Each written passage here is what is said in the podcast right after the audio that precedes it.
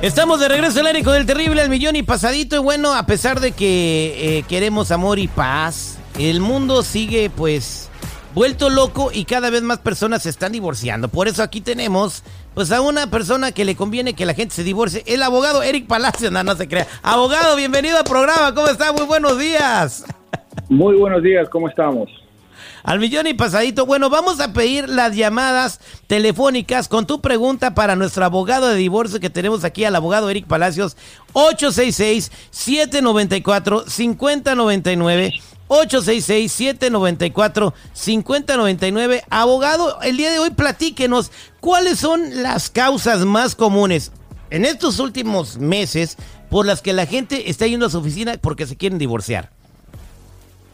Pues uno por lo general piensa que la razón más grande para el divorcio es la infidelidad, pero eh, sorpresa para muchos, eh, la causa principal es pleitos sobre dinero y sobre cómo se manejan los negocios financieros en el hogar.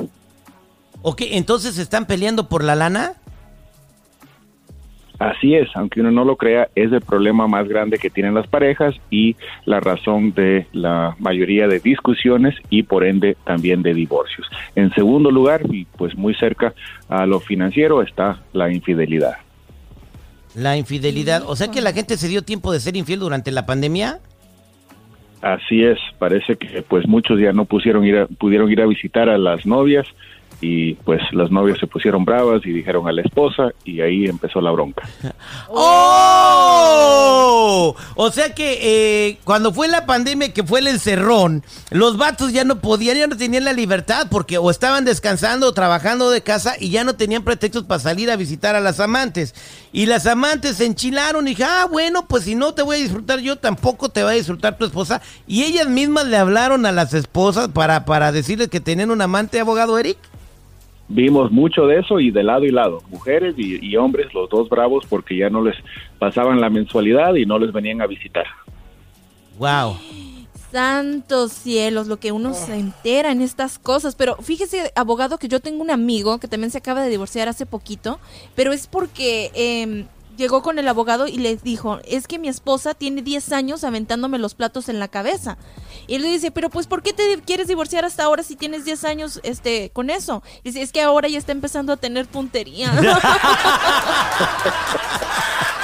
ah, qué bárbaro. Oye, eh, abogado, y en el caso de las cosas de dinero, eh, cuando la gente se divorcia, ¿quién se queda con qué? Supongamos que hay una persona que se casa eh, y tiene él una casa, un restaurante, un negocio y su pareja pues no tiene nada, no está con él y el que genera todo es la otra parte. Cuando uno se divorcia, eh, ¿quién se queda con todo? ¿El que ya lo tenía desde antes de casarse, abogado?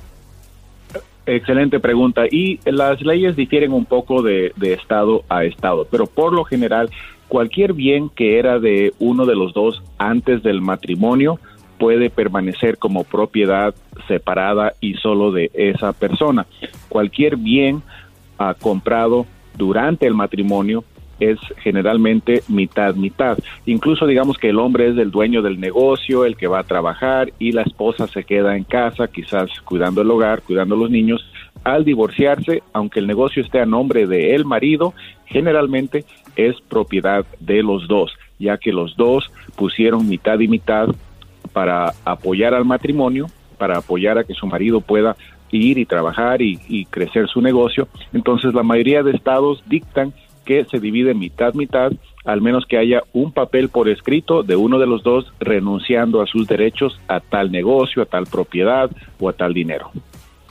Bien, oye, entonces, pues eso me parece justo porque si eh, la pareja se va haciendo de bienes y cosas después de que se casaron, pues es porque hay un trabajo en conjunto y se debe de compartir. ¿Por qué usted dice que no, seguridad? Eh, mira, yo pienso que esa es una... Abogado, ¿cómo estás? Muy buenos días.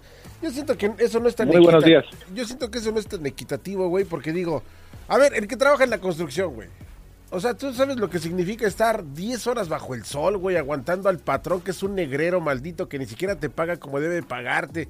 Y luego si vas crudo y todo este rollo, mientras la señora está viendo su rosa de Guadalupe en la casa, güey. O sea, eso es, a ver, ¿eso es justo? Depende si le echaba lonche todos los días o no, ¿verdad? Sus lonches son maruchan y Coca-Cola, punto. Párale de ahí, ni siquiera una tortillita, oye, no manches. Galletas de animalitos en una bolsita. Bueno, vámonos a la llamada telefónica. Si tienes una pregunta para el abogado Eric Palacio de Divorcios, aquí tenemos a María. María, buenos días, ¿cómo estás? Ay, muchas gracias por contestarme, chicos. Adelante, María. ¿Cuál es tu pregunta para el abogado de divorcios? Adelante. Quítame del speaker, por favor, porque casi no te oigo. Sí, sí, sí, ahorita la quito. Adelante.